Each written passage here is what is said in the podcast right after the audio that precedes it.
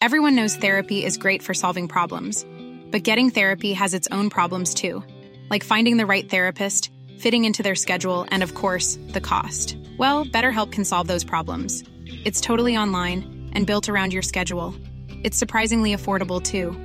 Connect with a credentialed therapist by phone, video, or online chat, all from the comfort of your home. Visit betterhelp.com to learn more and save 10% on your first month. That's BetterHelp H E L P. Heraldo Radio, la HCL se comparte, se ve y ahora también se escucha. El dedo en la llaga. Había una vez un mundo en el que nadie creía. Un país de historias inexplicables. Una nación con personajes asombrosos. Santo Tomás tenía razón.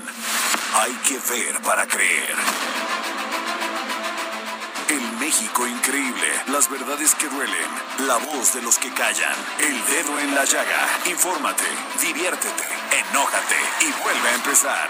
El Heraldo Radio presenta El Dedo en la Llaga con Adriana Delgado.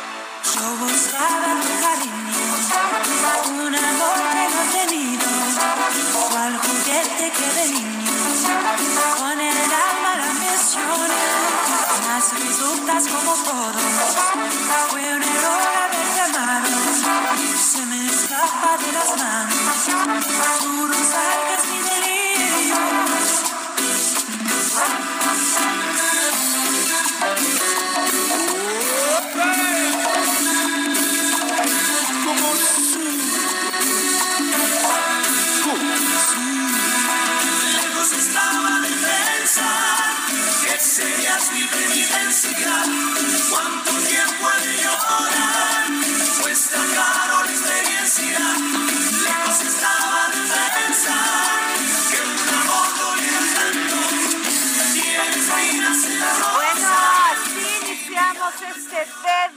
la llaga, jefa Merlos, con Oh, toda la buena actitud, vibra. ajá. Porque fíjate que estamos escuchando Tiene Espinas, el rosal del grupo Cañaveral, a dueto con Jenny and the Mexicats. ¿Qué Gran tal? banda, ¿eh? ¿Te No. acuerdas que tuvo como su boom hace No, unos bueno, años? no, bueno, es que además, fíjate que es bien interesante porque Jenny, pues, can- canta entre flamenco e indie folk.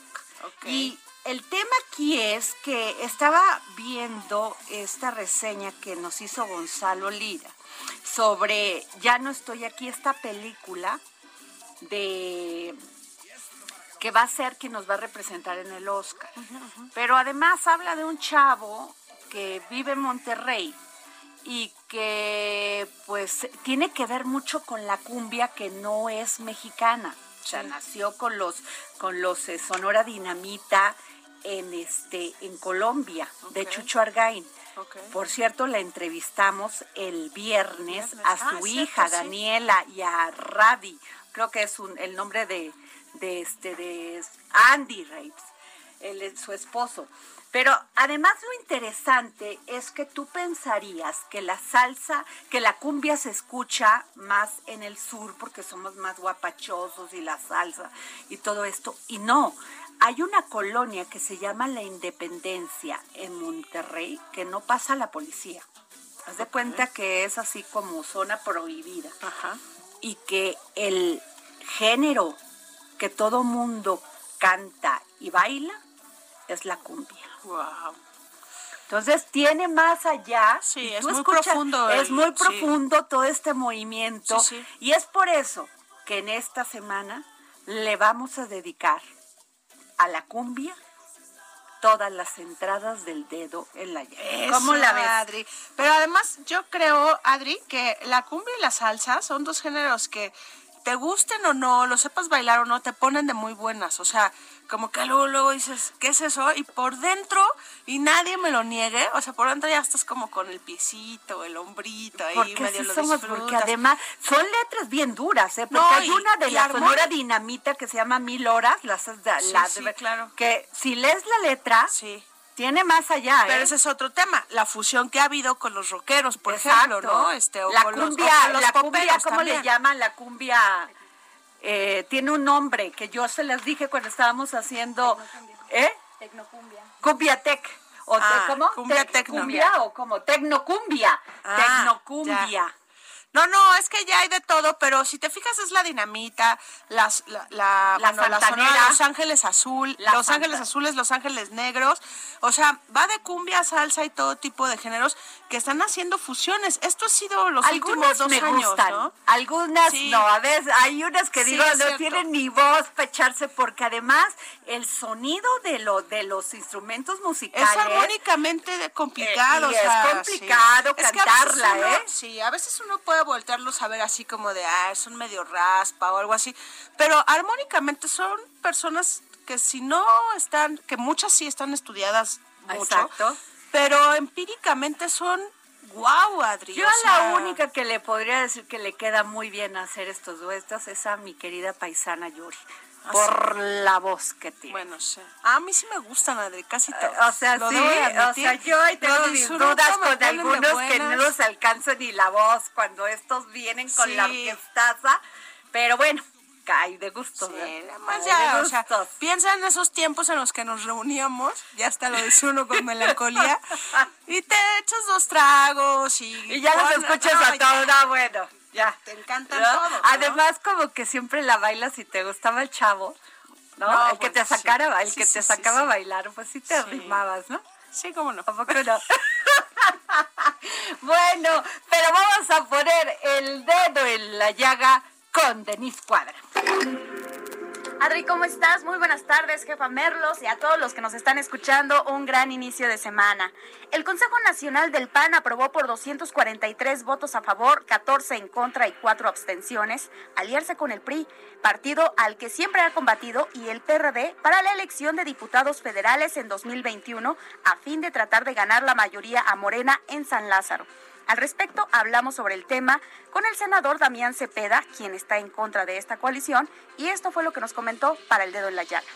Yo lamento mucho eh, la aprobación que se dio el Partido Acción Nacional de una alianza específicamente con el PRI. Yo, una alianza con el PRI en cualquier cargo me parece un error histórico muy grande y justifico, digamos, en tres principales razones mis dichos. La primera yo creo que es una incongruencia total. O sea, el PAN por décadas, por años ha luchado por cambiar un sistema que hemos señalado una y otra vez como negativo que implementó en el país y sigue implementando en algunos lugares el PRI. Entonces, ¿cómo es posible que lo que antes señalábamos como incorrecto o lo abracemos, lo que antes criticábamos de repente, pues ahora ya está bien? Y creo que casos abundan, pero es evidente que no tenemos una visión igual en justicia, en combate a corrupción, en impulso de la democracia, o ya se nos olvidó que hace apenas dos años señalamos cómo pues, se robaron la elección de Monterrey, o los escándalos de Javier Duarte, César Duarte, Borges, o pues las persecuciones políticas y demás. Entonces, parece una incongruencia absoluta y creo que un proyecto que nace una incongruencia no tiene posibilidad de éxito. Y segundo, creo que la ciudadanía no está pidiendo esto. Se dice mucho, es que los ciudadanos lo piden. Eso es falso. Un grupo determinado de algunas organizaciones lo piden, yo lo respeto, pero no representan a toda la sociedad. De hecho, la única encuesta... Oye, a mí Damián Cepeda me cae muy bien, jefa Merlos. Dice las cosas como son. Ahí está, platicamos de las alianzas. Sí, sí. No, y de, y- y de este tema en el que se van dando vueltas históricamente lo que más criticabas y que ahora lo quieres llevar de la mano, ¿no? Pues sí. A ver, seguimos. Y en otro tema, me- México Libre, fundado por Margarita Zavala y el expresidente Felipe Calderón, pusieron 11 condiciones mínimas al Partido Acción Nacional para una alianza ciudadana. Principalmente piden convocar a un proceso de reflexión para reconocer errores en los que han incurrido los panistas. Asimismo, exigen que el, albies, que el albiazul garantice la apertura permanente de sus procesos de afiliación. Además, el PAN debe condenar las resoluciones del INE y del Tribunal Electoral de la Federación, mediante las cuales se negó el registro como partido político a México Libre e incluso exigen una campaña de comunicación dirigida a militantes de México Libre y el PAN que transmita los objetivos de la integración de la Alianza Ciudadana. Pues ya no entendí. No que eran panistas, se salieron, pues se formaron, iban a formar su partido, el INE se los negó y ahora regresan al PAN. Pero además regresan al PAN imponiendo ciertas condiciones que nosotros eh, les podemos adelantar que el PAN ya le dijo que no, que si quieren aliarse de, pues, de amigos y todo, pero que no son tiempos, dice Marco Cortés, para andar imponiendo condiciones. ¿Qué tal? Oye, jefa Merlos, tú nos traes unas buenísimas el día de hoy. Lo de los candidatos. A ver, está espera. Descifrado con Andrea Merlos. Adri Auditorio, pues es que ya lo veíamos venir y lo hemos platicado mucho en esta mesa. 150 registros a candidatos de Morena para ser gobernadores. 150. ¿Y cuántas mujeres? Ah, sí, hay varias, pero no tantas. No, son como- 75, no, no, no, no. Creo que son como 15, ¿sabes? O sea, ni siquiera es proporcional ni nada, pero te voy a decir algo, Adri. Es un fenómeno porque, uno, son tiempos COVID. Y tienes eh, a Morena cerrando la calle de Chihuahua y en la Roma. Es que les Es una pesada. Vale, sí, sí. les vale, Les vale, pero les les fascina. vale. O sea, sí, pero les este vale. rollo- No importa que el presidente diga No, sus no. 10 este, ni, ni puntos de calo, les vale. sufriendo con la ciudad, ¿no? Pero les encantan estos modos de antaño, Adri, ¿no? De llevar las batucada y la porra y la gente ahí con banderas, con movimiento y todo, para registrarse por las gubernaturas en un ambiente que dice Morena, esto es libre, abierto, pásenle, ¿no?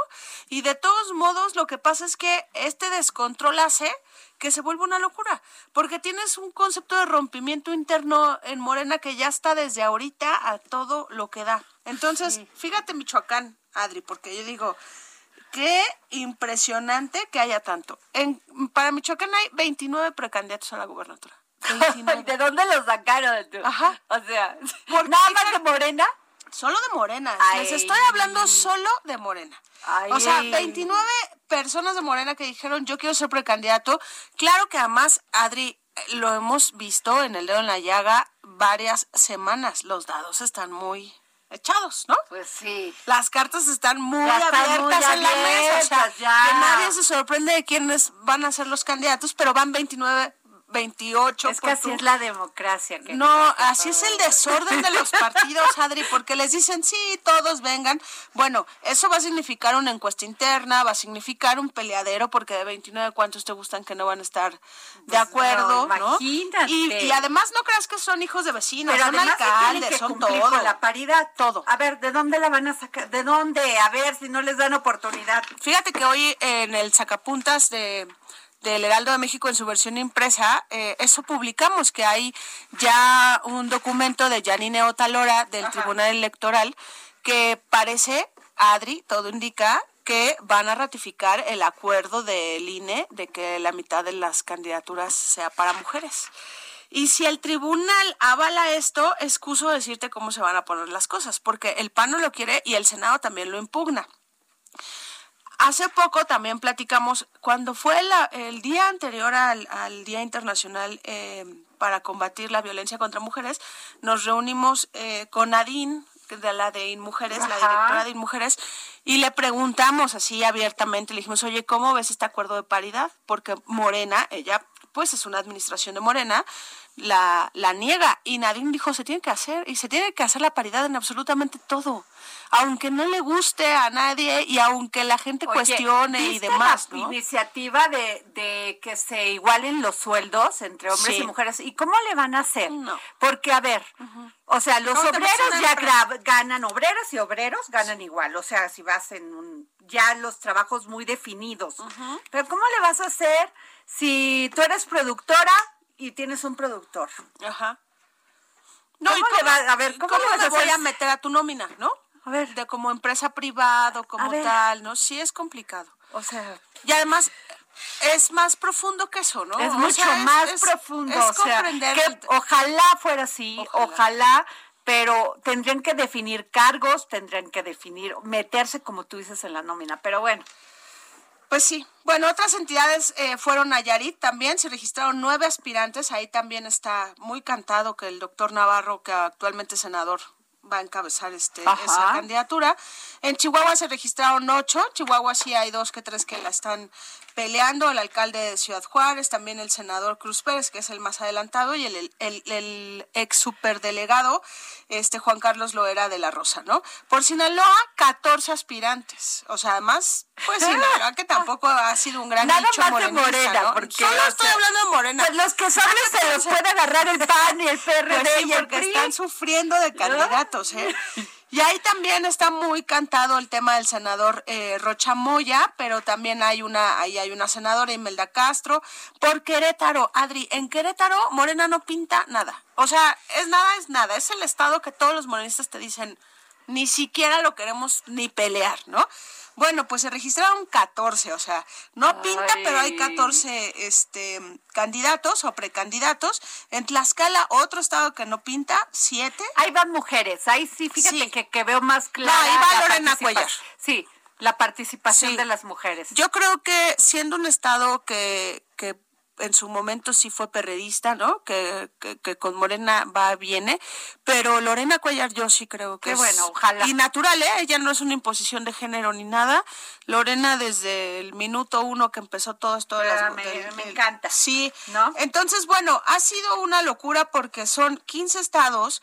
Eh, ayer se registraron siete apenas, faltan otros siete. Entonces, hablamos que Morena va a tener 300 precandidatos a, gobernador y, son 300 problemas que tienes que apagar siendo Mario Delgado y siendo Citlali en la presidencia y en la Secretaría General. Porque si dejas cabos sueltos, ya conocemos el sistema de Morena, que con todo respeto se los digo, es casi el mismo sistema perredista. Yo cubrí muchos años de reportar al PRD y era esto, Adri, ¿no? Este, era así, gente y gente registrándose y además era aquí, nosotros no dábamos órdenes. Así es la democracia, así funciona el espíritu del partido de izquierda. Híjole, Sí, pues se va a tener abres, que tomar abres muchos 300 Melox, problemas. Melox y este, Claro. Y todo Mario Delgado. Pues sí, porque además, sí va a fíjate, pasar, son encuestas y no solo encuestas de popularidad, son encuestas que le llaman de, ay, como, se me fue la palabra, como de prestigio, como de reputación. O sea, no solo me va a importar, según esto, que, que seas la más conocida, Adri, también me va a importar que esa es la de mejor calificación en tu Pues reputación. sí. Oye, y por cierto, jefa Merlos, ya no va Tatiana Cloutier en Nuevo León, ya No, es ya nue- es la nueva nueva secretaria. secretaria de Economía. Hoy hubo ahí un movimiento del presidente López ¿Qué Obrador en su ajedrez de mujeres, precisamente. Yo no sé si fue a, a propósito o no, pero me gustó. Eh, mueve a la secretaria Márquez, Ajá. la, pon- la propone para eh, ser parte de la junta directiva del INEGI y ese puesto que ella tendría eh, sería para presidir el INEGI en, en el corto plazo que es el Pero ¿a poco eso es más importante que ser secretaria de Economía? pues no lo sé, pero el INEGI como órgano, digamos que desconcentrado, me parece que sí puede tener. Ah, Ahora, el INEGI requiere investigadores y también requiere autonomía, entonces ahí se va a abrir Que otro le den frente, dinero, ¿no? porque Este, con esto de la de la austeridad republicana, pues va a estar cañón. Es correcto, y además al, al presidente a veces tampoco le gustan las cifras del INEGI, porque lo vimos hace eh, la semana pasada que reportó el INEGI un, un millón de, de empresas que cerraron en este Ajá. año y que el presidente dijo no nos preocupa porque ahorita ya está empezando la reactivación económica. Entonces, el INEGI es un factor de datos muy importante en este país. Yo creo que que en cuestión de prestigio, como estábamos hablando, es relevante y sin embargo, pues el alfil fuerte es Tatiana Cloutier en la Secretaría de Economía. tal, eh? Yo creo que la secretaria paquete, ¿eh? sí, sí. Yo creo que la, la secretaria Graciela, Graciela Márquez no lo había hecho mal, no sé en tu opinión. Yo Pues es que yo nunca le escuchaba, nunca Sí. le escuchaba salir a medios para hablar, para este informar. O sea, todo lo tenía Bajo que perfil. hacer muy bajo perfil y yo lo entiendo. Sí. Pero por otro lado no, porque eh, tienen que informar qué están haciendo, Sí. cómo va el país, aunque entiendo también su papel, no debe haber sido nada fácil este en estos tiempos de pandemia. Sí, claro, como con todos los programas que hay de economía, porque ahí cruza también el de los jóvenes, ¿no? Ajá. Pues bueno, ahí entra Tatiana Cloutier. que muchos de los jóvenes dado- están diciendo que están en por, por outsourcing. Ay, no, bueno, es que sí, da Es que que los ¿te fijas jóvenes, estos de ¿cómo se llaman los jóvenes este, construyendo Sembrando- el futuro? construyendo el futuro. sembrando el futuro, sí, sí, construyendo- sí. que están contratados en las empresas Por outsourcing. por outsourcing, aunque les dé el, el, Pues el sí. apoyo el gobierno. No, no, hay unas ¿qué te historias de terror con eso, ¿eh? ¿No? Y bueno, rapidísimo, también entra la capitán de altura, Ana Laura López Bautista, ella es de la Marina, va a ser Ajá. la nueva coordinadora nacional de puertos y marina, que era lo que estaba haciendo Rosa Isela Rodríguez Ajá. antes de venirse a la Secretaría de Mira Seguridad qué bueno, eso me da gusto, Sí, ¿eh? porque es una postura muy fuerte de combate a la Y corrupción. en un mundo tema- de hombres, ¿eh? Sí, en un Ah, mundo, en un de, hombres, mundo de hombres. Y luego de la otra que también ha habido muy buenos comentarios es de Galia Borja. Ella la están proponiendo como subgobernadora del Banco de México y miembro de la Junta de Coordinación del Banco. Ella dejaría la tesorería de la Federación. Este, Galia es un personaje, digamos que como igual, en un perfil eh, digamos que de mujer súper preparada, economista, ¿no? Este, con, con muy buenas calificaciones y en la tesorería la va a sus- sustituir Elvira Concheiro. Entonces, sí hubo un movimiento ahí de, de puras mujeres que hizo el, el presidente y lo de Tatiana va a causar mucho ruido porque también va a estar en la lupa Tatiana, ¿eh? Sí, sí, sí, sí, definitivamente eh, el país va a estar concentrado en la reactivación económica Así y ella es. pieza fundamental de eso. Y de reactivar lo que el presidente ha dicho, los programas sociales, Adri, ¿no? Este, los programas sociales enfocados en la reactivación económica, pero sí impulsar a... Más que es dura, o Sí. sea, tenerla, tenerla este, de aliada de los empresarios, a ver qué. él dice que ella va a ser su nuevo puente con los empresarios y coincido contigo, Tatiana es un perfil Duro. complicado. Sí. Duro. O sea, me parece que la gente la Y además reconoce, se decían que era gente de, de, que era gente cercana a Romo, ¿no? Alfonso Romo. Pues yo creo que eran muy buenos Entonces a lo mejor ¿no? le, Sí. le va a ayudar. Y Hacen además Tatiana equipo. tiene, tiene abierta toda la relación principalmente con el sector económico del Sí, norte, su ¿no? papá fue Sí, este, viene pues de una fue dinastía bueno, política muy Manuel importante. Cloutier, o sea, además, pues él fue este presidente de la Coparmex, o sea, definitivamente, aunque, bueno, pues ya se traslada estos tiempos, ellos fueron parte del PAN. Pues sí, y sí se esperaba que Tatiana en algún momento entrara al primer círculo del presidente, es. ¿no crees? O sea, Pues qué bueno. Sí, Mira. yo también lo veo bien porque al final tiene una gran oportunidad y yo creo que a Tatiana se le suma su cercanía con el presidente, su polémica postura siempre ante los, los temas del partido, pero también esta representación de género que es muy importante. Que, que Yo la aplaudo, la aplaudo, Sí. la aplaudo. Y jefa Merlos, nos vamos con Bernardo Noval, porque no sabes qué maravilla fue la ciudad de las ideas. El arte en los ojos de Bernardo Noval. Bernardo Noval, Diana, ¿cómo están? jefa muy bien, inauguraste esta maravillosa exposición de Leonardo da Vinci, 500 años de genialidad. Exactamente, muy emocionados porque el escenario del Museo Barroco de Puebla es maravilloso y lo hace lucir aún mejor que en cualquier espacio de la ciudad, Adriana. Merece mucho la pena que venga tu audiencia, que vengan ustedes, está sensacional. Oye, Bernie, y también este, en esta ciudad de las ideas eh, hubo un tema muy importante, Beethoven 250 años. Justo este año la Ciudad de las Ideas estuvo enfocado a dos mentes provocadoras, brillantes, geniales de todos los tiempos. Uno fue pues, Leonardo da Vinci con esta exposición que se queda por primera vez la Ciudad de las Ideas cinco meses en Puebla a través de esta expo en el Barroco. Y el otro fue Beethoven, que fue un homenaje a los 250 años de su trayectoria. Hicimos un evento en la Casa de la Música de Viena, que también fue un proyecto generado por la Ciudad de las Ideas hace algunos años. Y entonces grandes compositores, músicos, niños prodigio en la Ciudad de las Ideas tocaron piezas como la novena sinfonía de Beethoven y Wow. muchas otras piezas extraordinarias, Adriana, y nos dejaron a todos la piel de gallina. Oye, y fue de esta orquesta azteca, ¿no? Sí, es justo la sede de la orquesta, de las orquestas de, Esperanza Azteca. Esperanza Azteca. Ahí en la Constancia, está a un costado del Museo de la Música, pero pues sí, tuvimos ahí niños, tuvimos ahí a Aisha Corona, Premio Nacional de la Juventud, una niña que toca el violín como, como una diosa, de verdad. Estuvo María Hahnemann, estuvo Alan Pingarrón, un, un tenor invidente mexicano también, y mucho más, Adriana, disfrutamos. Ay, qué eh, padre, Ciudad de las. Ideas lleno de cultura. Pues ah, Bernardo, toda la suerte. Oye, ¿no nos vas a regalar pases? Claro que sí. En la semana pasada se me ocurrió algo. A ver. Cada semana te voy a regalar 10 accesos dobles. ¡Wow! ¡Bravo, Bernie Nobel! Pues hablen, hablen y comuníquense por medio del Twitter, ¿no? Ahí les contestamos, Sí, en ¿no, el? Twitter de, de ustedes o mío y estamos al pie del cañón. Ay, muchas gracias, Bernie. Pues te mandamos un beso y muchas felicidades. De veras, de Sí. pie, Bernardo, los aplausos a todo tu trabajo por la promoción de la cultura. Muchas gracias, Adriana. Seguimos trabajando por México. Suerte, Bernie. Un abrazo, Andrea. Nos vamos a un corte y regresamos aquí en El Dedo en la Llaga.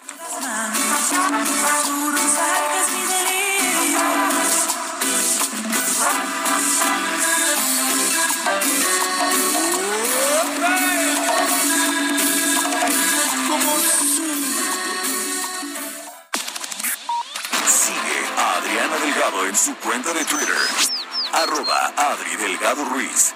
Además, te invitamos a enviar tus opiniones y comentarios en texto o por mensaje de audio a través de WhatsApp al 55 2544 3334.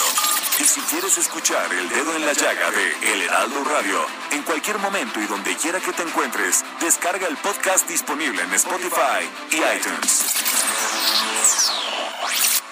Heraldo Radio. La HCL se comparte, se ve y ahora también se escucha.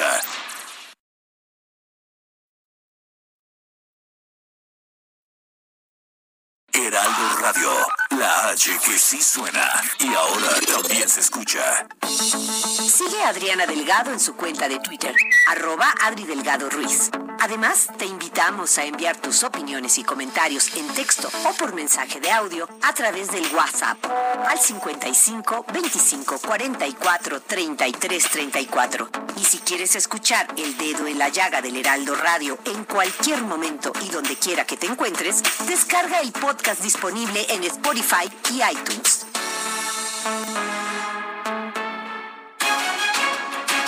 Regresamos aquí al dedo en la llaga y jefa Merlos. Tenemos en la línea al licenciado José Manuel Cobo Telles, director e- ejecutivo de Crédito Automotriz Cibanco.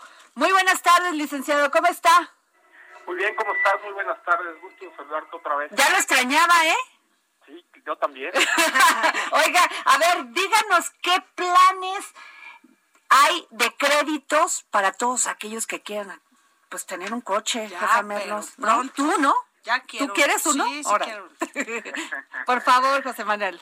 Sí, claro que sí. Mira, nosotros este, tenemos varios planes de financiamiento, pero te lo resumo, estamos trabajando a nivel nacional con todas las marcas.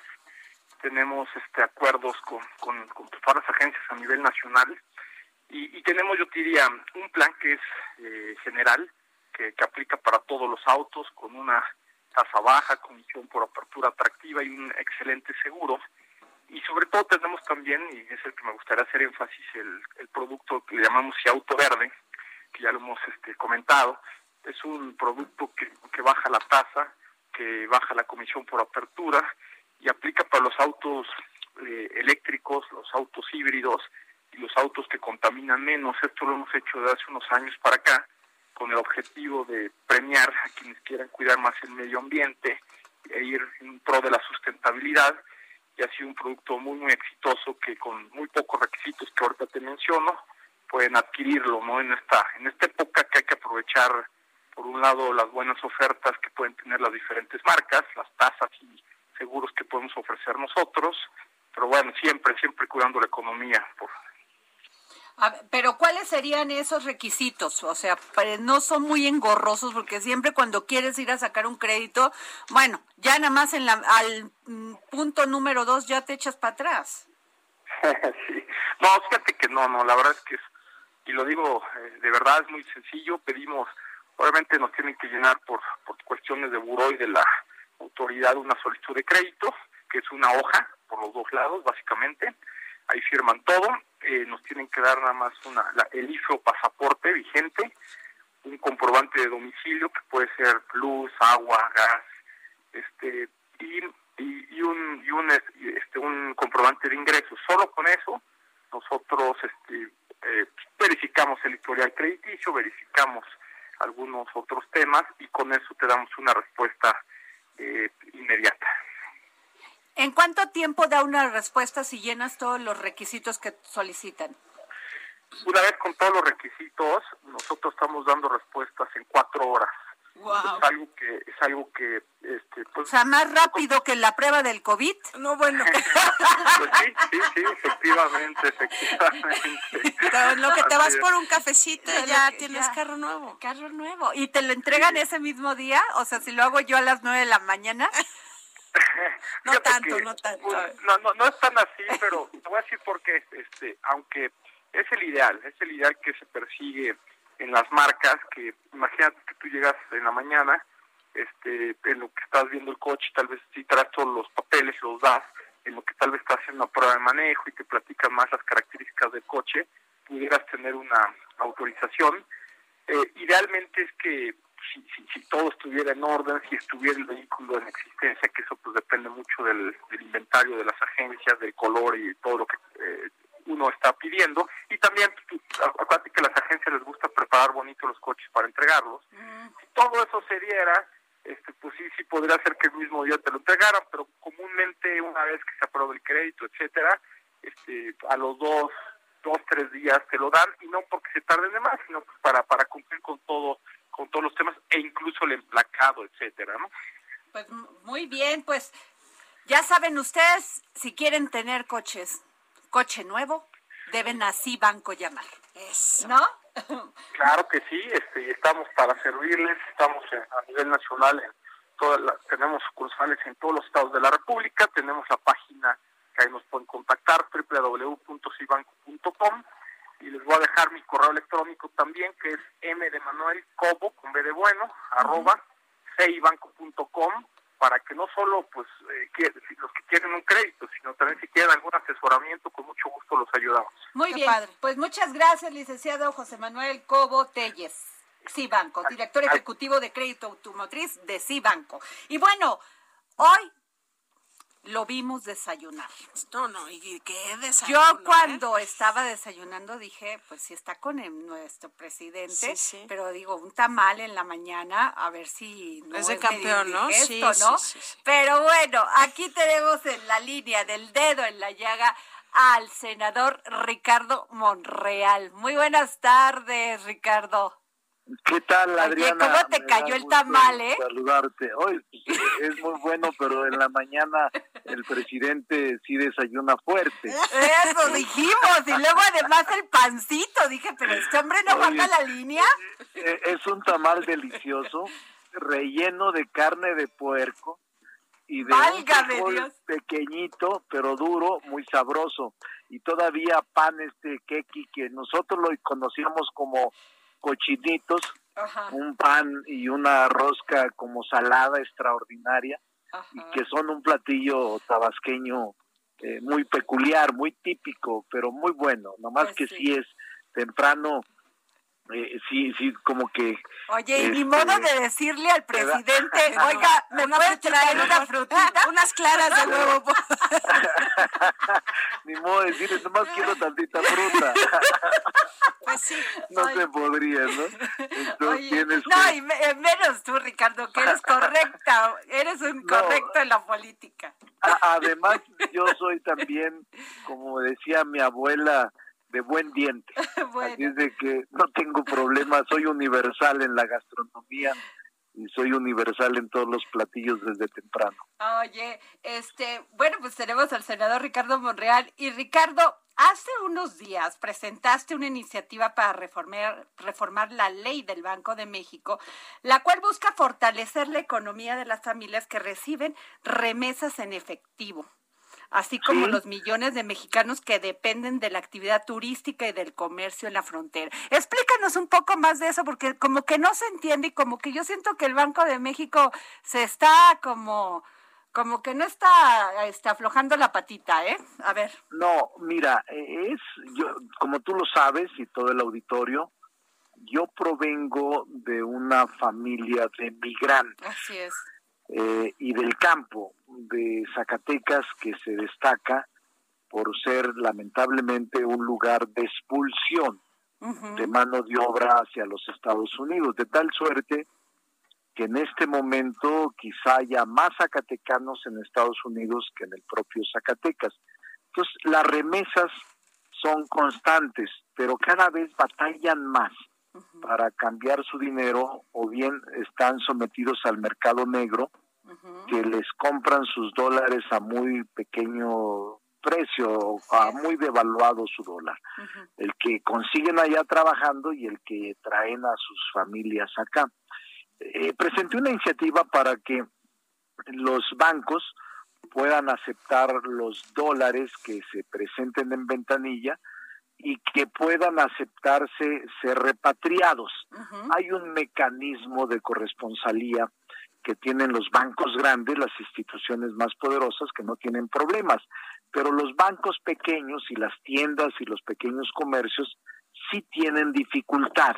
Eh, entonces, sí es una iniciativa en beneficio del sector social, aun cuando el Banco de México no está de acuerdo, debo de hacerlo y de decirlo. Pero el día de mañana tenemos una reunión técnica en una mesa de trabajo para intentar allanar o intentar conciliar la iniciativa. Eh, los dólares que no puedan ser repatriados a Estados Unidos, a su lugar de origen, tendrán que ser considerados como reserva ah, nacional del Banco de México. Eh, el Banco de México alega que se afecta su autonomía, no sé dónde, y el Banco de México dice, entre otras cosas, que se puede generar un problema de lavado de dinero. Tampoco sé por dónde, porque hay mecanismos impresionantes de todas partes para detectar y para denunciar todo tipo de operaciones de lavado de dinero. No, no es así. Y por eso este insisto yo en la iniciativa porque beneficiará sobre todo a todos aquellos que tienen su familia aquí, que les envían sus dólares o que ahora que están las vacaciones traen sus 200, 300 dólares y que están todo, todo diciembre y que les parten a su familia, a su papá, a su mamá, los dólares que traen en efectivo y que batallan para ser canjeados en instituciones bancarias. Ese es el tema de fondo, pero de, de verdad es un tema muy importante porque eh, hay intereses muy fuertes eh, y que no quieren que esto funcione y que esto prospere. Entonces vamos a ver mañana con Hacienda y con el Banco de México cómo podemos conciliar una iniciativa de tal naturaleza. Muy bien. Jefa Merlos. Hola, senador, te saluda Andrea Merlos.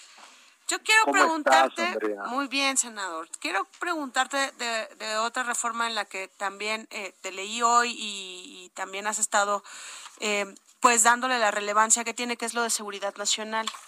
Y, y pues, senador, la verdad es que yo no puedo separar el tema de lo que pasó con con el general Cienfuegos, con este papel que jugó la DEA en México, con esta desinformación, este vacío que hubo eh, cuando actuó la DEA, con, con esta reforma en la que, entre otras cosas, dice que no hay inmunidad para, para estos cuerpos de investigación extranjeros y que todos estén obligados a reportar absolutamente todo lo que hacen. ¿Qué camino le yo Creo, yo creo que has tocado un tema clave, Andrea. Eh, para mí es una de las iniciativas más importantes que haya enviado el Ejecutivo en este periodo de sesiones y en el anterior. Y se trata de normalizar, eh, incluso adecuar al marco jurídico nacional la actuación de agentes extranjeros que actúan con toda libertad y discrecionalidad en nuestro país. La DEA, el FBI, la CIA o cualquier otro organismo internacional o departamento de Estado del gobierno norteamericano que actúan con una absoluta, absoluta discrecionalidad en nuestro país, lo que no ocurre cuando nosotros acudimos a ese país. Todo está controlado y todo está regulado y todo tiene que estar informado por razones de seguridad nacional y razones de soberanía.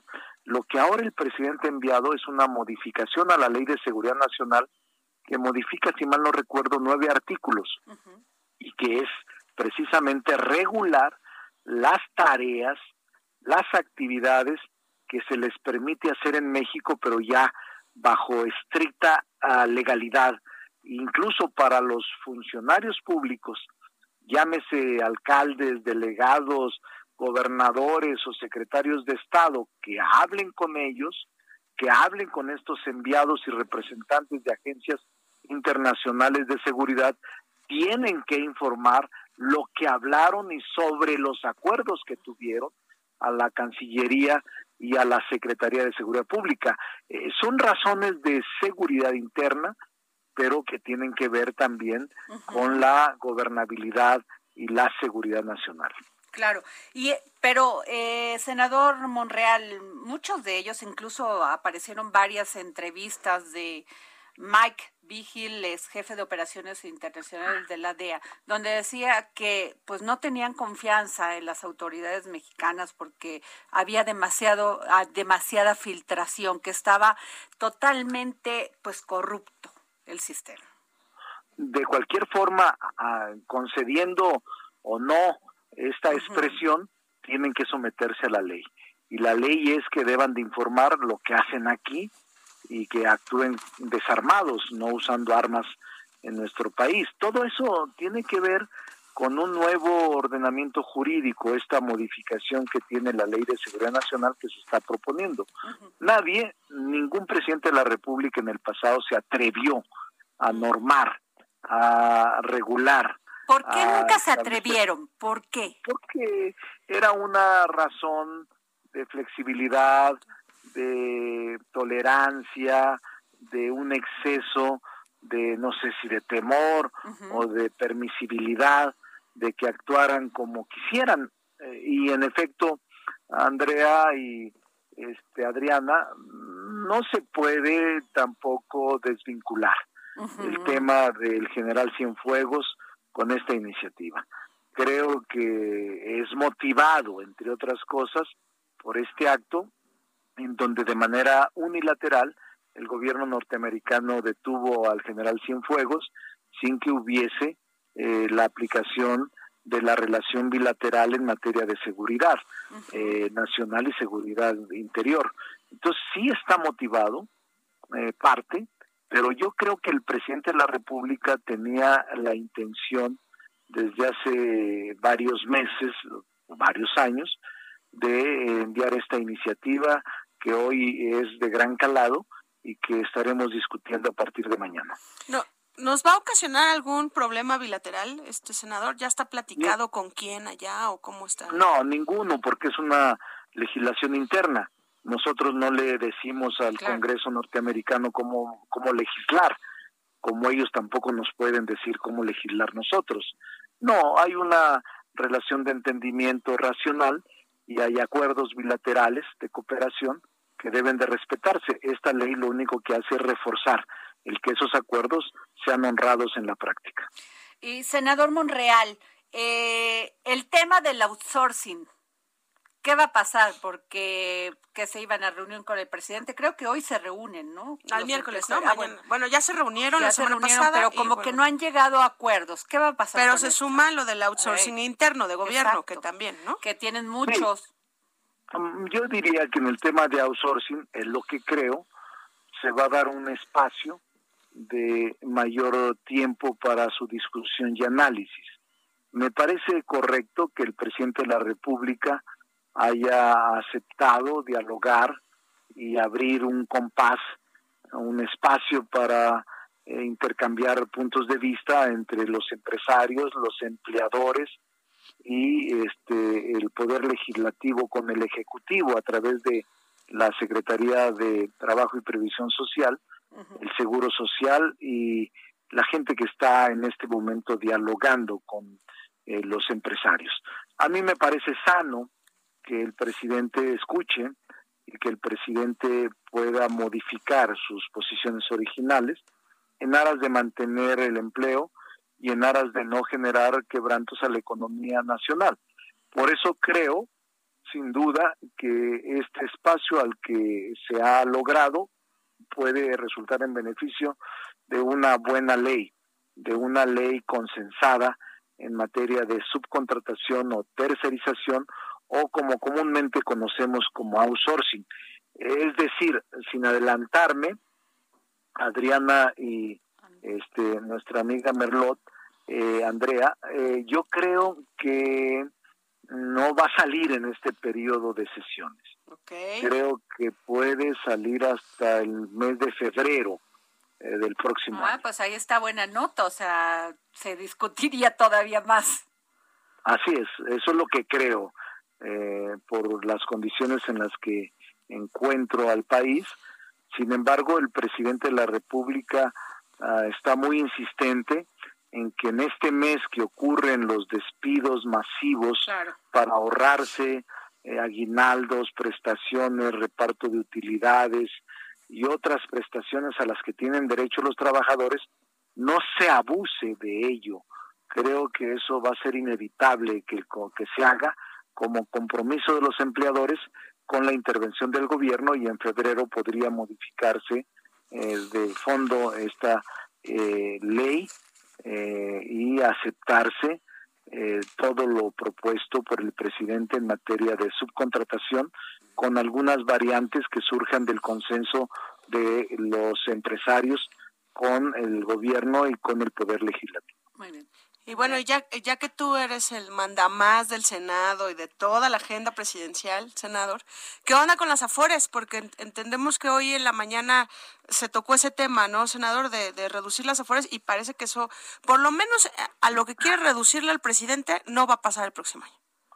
A diferencia de lo de outsourcing o subcontratación o tercerización, en el caso de las afores, creo que sí va a salir en este periodo. Estoy casi seguro que puede aprobarse lo del fondo de retiro mm, entre miércoles y jueves. Y el Senado puede estar también eh, revisando la ley entre jueves y viernes de esta semana para concluir la discusión y aprobación en su caso antes de que cerremos sesiones este periodo ordinario. Pero la CONSAR ya puso su tope en su mínimo y máximo en, en ocho, creo que la dejó. Eso entiendo que lo tiene diputados, ¿no? Pero es parte de. Sí, en ese caso el proyecto de dictamen como Cámara de Origen surge en Cámara de Diputados. Nosotros actuaremos como Cámara Revisora, pero no nos ha llegado y creo que todavía siguen en la discusión sobre fundamentalmente esto que tú comentas, el tope de eh, las uh, comisiones. Y que le importa mucho al presidente, ¿no, senador? Sí, le importa mucho al presidente porque en el pasado se cometieron muchos abusos y México era de los países que más que más costaba eh, y que más cobraba de comisión la administradora de estos recursos por todas partes. Ahora el presidente quiere que eh, se observe un costo normal, sin ningún exceso ni abuso, y que esté comparativamente con otros países en el mundo que tienen afores. Eh, senador Ricardo Monreal, ¿y qué piensa de las alianzas?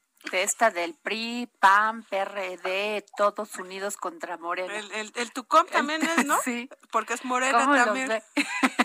Sí, también. Chile, mole, pasito. Pues, pues, normal, normal.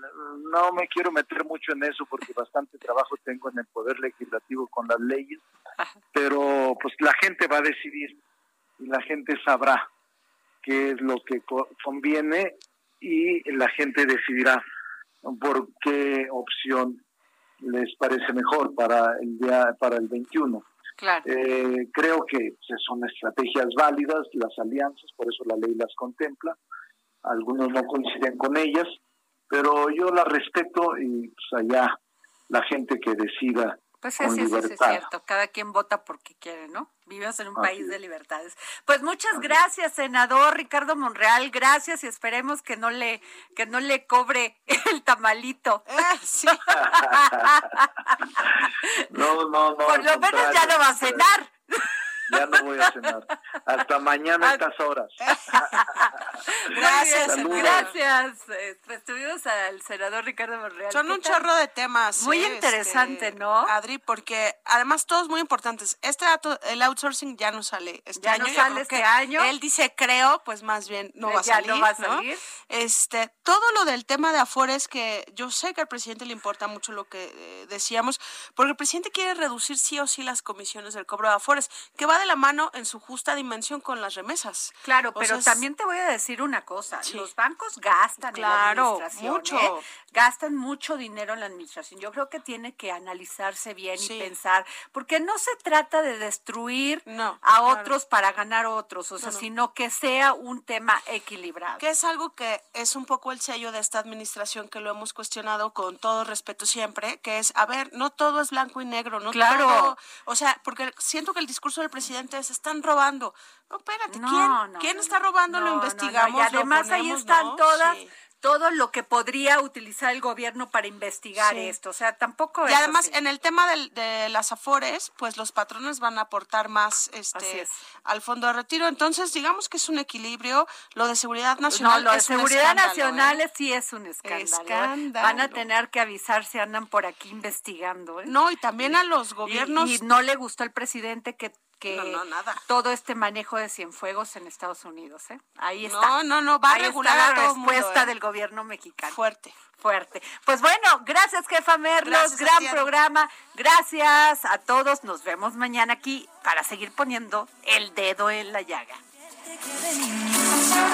Con el alma la ambición, las resultas como todo. Fue un error haberte amado, se me escapa de las manos. Tú no sabes mi delirio.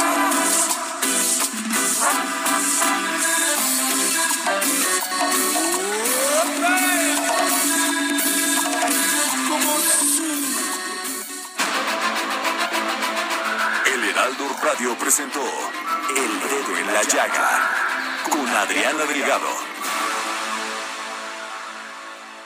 Heraldo Radio, la HCL se comparte, se ve y ahora también se escucha.